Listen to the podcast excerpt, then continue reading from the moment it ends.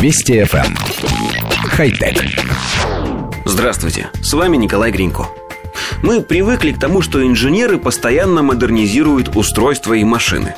Понемногу привыкаем и к тому, что они иногда пытаются улучшить человеческий организм, конструируя для него новые датчики или активаторы. Но с понятием биохакерства мы пока не сталкивались. Биохакер изменяет способности организма с помощью биологических методов. И это тоже высокие технологии. Светочувствительная молекула хлорин Е6 – аналог хлорофила, который выделяют из водорослей и используют для лечения некоторых форм рака. Команда исследователей Science for the Masses, называющая себя биохакерами, нашла ей другое применение. Они предположили, что инъекция хлорина в глаз может повысить способности сетчатки видеть в темноте.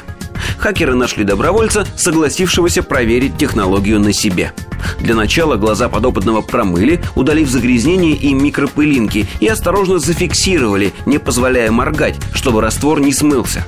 Затем с помощью микропипетки ему закапали в каждый глаз по 50 микролитров раствора. Глаза прикрыли черными контактными линзами, чтобы защитить от слишком яркого света. По данным экспериментаторов, час спустя подопытный смог в полной темноте различать формы объектов, расположенных в 10 метрах от него. Со временем эффект лишь усиливался. Дистанция, с которой он мог рассмотреть предметы, достигла 50 метров. Испытуемый идентифицировал объекты со стопроцентной точностью, в то время как контрольная группа давала правильные ответы только в 33% случаев. Некоторое время после опыта, чтобы сберечь глаза, подопытный был вынужден носить солнцезащитные очки, однако к утру все последствия инъекции исчезли. В течение 20 дней наблюдения никаких побочных эффектов замечено не было. Коллектив редакции нашей программы немного озадачен словосочетанием «полная темнота». Этот термин должен означать абсолютное отсутствие какого-либо света, и доброволец не должен был видеть ничего, сколько не повышать чувствительность сетчатки.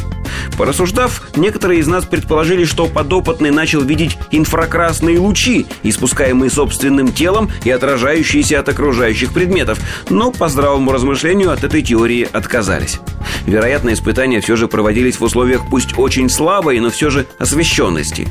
А вообще, конечно, сообщение немного пугает. По аналогии с фотоаппаратами, хакеры разогнали чувствительность матрицы, выведя ее из штатного режима эксплуатации. Чем это закончится для системы, то есть для организма, сказать сложно, но бесследно это пройти не должно. Мы бы на такой эксперимент никогда не решились. Хотя... Вести FM. Эм. Хай-тек.